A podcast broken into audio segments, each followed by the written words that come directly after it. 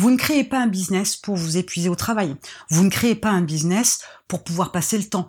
Vous créez un business pour réussir, bien évidemment, mais aussi pour gagner de l'argent, pour pouvoir vous offrir une autre vie, pour avoir la vie dont vous rêvez, atteindre les objectifs que vous vous êtes fixés pour que votre vie soit agréable et ne soit pas empreinte de douleur, de difficultés, de sacrifices et de peine.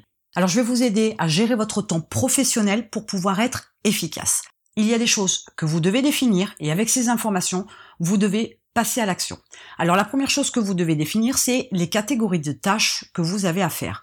Exemple, de la promotion, de l'analyse, du développement ou par exemple l'élaboration de projets. Donc c'est à vous de définir des catégories de tâches parce qu'il faut bien faire la différence entre par exemple passer du temps à faire de la promotion, passer du temps à faire de l'analyse, qui suggère aussi pas mal de réflexion, qui nécessite aussi que vous preniez des positions, des décisions. L'approche n'est pas tout à fait la même, le temps nécessaire pour ça n'est pas non plus le même. Donc d'abord commencez par définir les différentes catégories de tâches que vous devez effectuer dans votre business. Une fois que vous avez déterminé toutes ces catégories de tâches, vous allez les reprendre une par une. Et ce que vous allez faire, c'est définir les actions pour accomplir chaque tâche. Quand vous devez faire de l'analyse, par exemple, vous devez aller sur un site ou une plateforme ou votre blog dans la partie statistique, ça peut être aussi pour les réseaux sociaux. Vous devez donc vous rendre dans la partie statistique, vous devez regarder les statistiques dans leur vue d'ensemble, mais aussi dans leur vue détaillée, et analyser ce que vous voyez, analyser ce que donnent les chiffres, faites vos petits calculs scientifiques et déterminez ce que vous devez avoir à faire pour pouvoir améliorer vos analyses. Tout ça, ça va vous prendre un certain laps de temps. Alors vous êtes peut-être capable de faire des analyses très rapides, mais vos statistiques nécessitent de temps en temps des analyses plus approfondies, donc aussi plus de temps, peut-être plus de formules mathématiques, mais aussi peut-être des recherches. Donc essayez de déterminer toutes les actions qui vont devoir être accomplies pour pouvoir faire cette tâche-là qui est l'analyse. Vous faites exactement la même chose pour toutes vos catégories sans exception. Alors il se peut qu'au départ, votre liste de catégories vous paraisse comme ça peut-être trop petite ou bien trop grande. De toute façon, au fur et à mesure dans votre planning, vous allez bien vous apercevoir qu'il y a des catégories de tâches bien précises. Vous rectifierez par la suite, bien évidemment, parce que d'une activité à l'autre, les tâches ne sont pas toujours les mêmes. Alors vous allez pouvoir vous améliorer, une fois de plus, quand vous serez en action, quand le temps passera et quand vous pourrez déterminer effectivement des catégories plus précises pour votre activité. Une fois que vous avez défini toutes les actions pour chaque tâche, vous êtes capable aussi maintenant, approximativement, parce que l'être humain n'est pas parfait de ce côté-là, vous allez définir le temps nécessaire pour chaque tâche. Autrement dit, quel est le temps qu'il vous faut pour accomplir toutes les actions pour effectuer chaque tâche?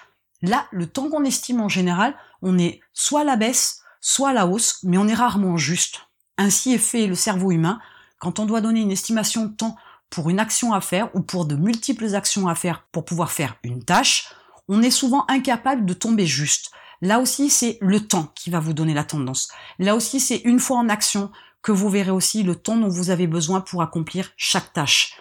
Parce qu'il est nécessaire de gérer votre temps au mieux, de façon efficace, et donc c'est une fois que vous ferez les choses, que vous verrez quels outils vous devez utiliser, voir quel type de processus vous allez mettre en place, comment vous allez pouvoir enchaîner les différentes actions pour effectuer votre tâche. Donc vous pouvez forcément définir un temps approximatif qui est nécessaire pour accomplir chaque tâche, mais ne vous stressez pas avec ça, je vous dis, c'est avec le temps, une fois que vous serez dans l'action, que vous serez capable de définir plus précisément le temps que vous devez consacrer à l'accomplissement de certaines tâches.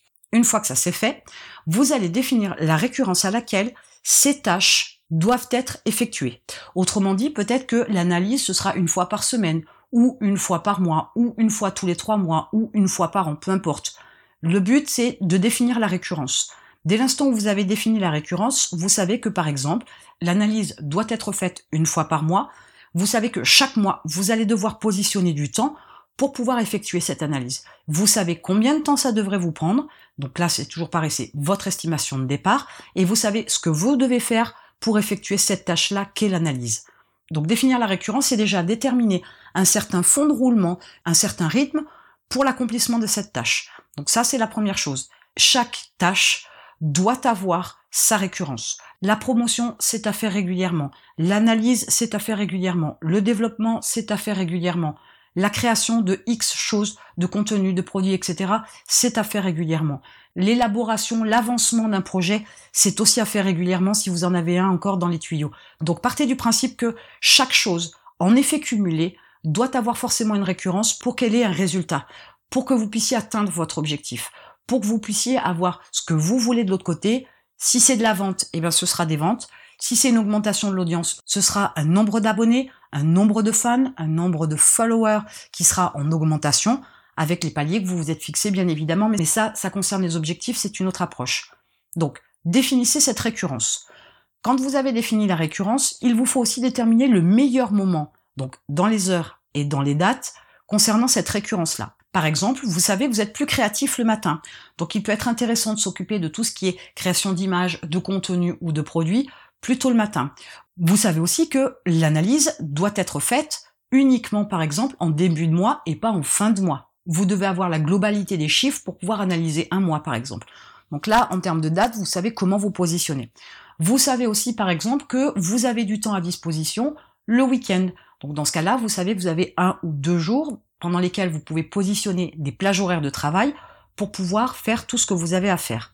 Donc il vous faut déterminer dans votre planning des moments, des plages horaires, des heures, des dates pendant lesquelles vous allez être disponible, pendant lesquelles vous pouvez effectuer le travail et pendant lesquelles vous allez être efficace. Il serait dommage de ne pas exploiter vos compétences, vos connaissances en fonction aussi de votre biologie, de votre rythme de fonctionnement. Si vous êtes plus créatif le matin, faites certaines créations le matin, certaines tâches de création le matin. Si ce n'est pas le cas, c'est le soir. Dans ce cas-là, positionnez toutes vos tâches créatives le soir parce que vous serez forcément plus efficace, vous ferez forcément du meilleur travail, donc vous serez forcément plus productif. Donc exploitez au maximum votre temps, votre façon de fonctionner aussi pour pouvoir être en adéquation avec toutes ces tâches à accomplir. Ne le faites pas à contre-cœur. Ne travaillez pas le matin si vous n'êtes pas du matin. Exploitez vos soirées à ce moment-là. Si effectivement la semaine c'est très compliqué, à ce moment-là, exploitez votre week-end. Et là, bien évidemment, je prends le cas où vous commencez une activité alors que vous avez un job déjà à temps plein. Mais si ce n'est pas le cas, vous vous lancez, vous avez du temps libre, organisez correctement vos journées. Soyez à l'écoute aussi de votre mode de fonctionnement pour pouvoir être efficace. C'est inutile, une fois de plus, d'aller contre votre nature. Vous serez absolument contre-productif et ce serait dommage, vous perdriez du temps dans l'atteinte de votre objectif. Et enfin, maintenant, qu'est-ce qu'il vous reste à faire? Ouvrez votre agenda et positionnez vos plages horaires de travail et les tâches à accomplir et la récurrence dans les bonnes heures et les bons jours que vous avez définis précédemment. C'est en mettant en place votre planning que vous allez aussi vous apercevoir que vous allez mettre en place un rythme de travail, que vous allez mettre en place des automatisations, que vous allez mettre en place aussi un mode d'approche qui va vous permettre d'analyser aussi ce que vous faites pour pouvoir être plus efficace parce que vous ne pouvez pas faire de la promotion de vos produits ou de votre activité si vous n'avez pas créé d'image, si vous n'avez pas créé du contenu, si vous n'avez pas mis en place un système de promotion de votre activité. Autant vous dire que de travailler une fois de plus dans l'urgence, à la dernière minute, en catastrophe, en période de stress ou pas, en période de fatigue ou pas, ou justement parce que vous avez mal organisé votre temps, fait que vous ne serez pas efficace. Ce sera contre-productif dans la mesure où ce que vous allez produire, ce que vous allez faire, ne sera pas de très bonne qualité, pour ne pas dire que ce sera d'une extrême mauvaise qualité.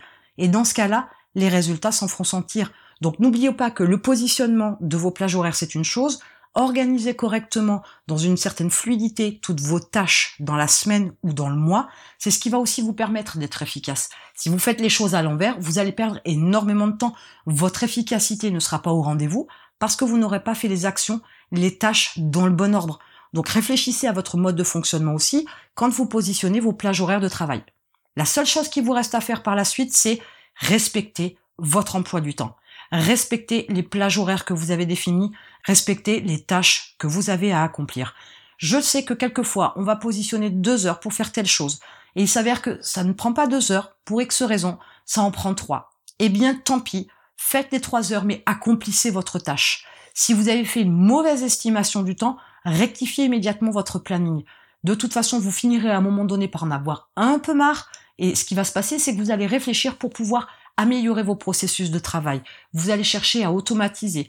Vous allez chercher à vous simplifier la vie. Et petit à petit, vos plages horaires de travail vont diminuer concernant les tâches que vous avez déterminées.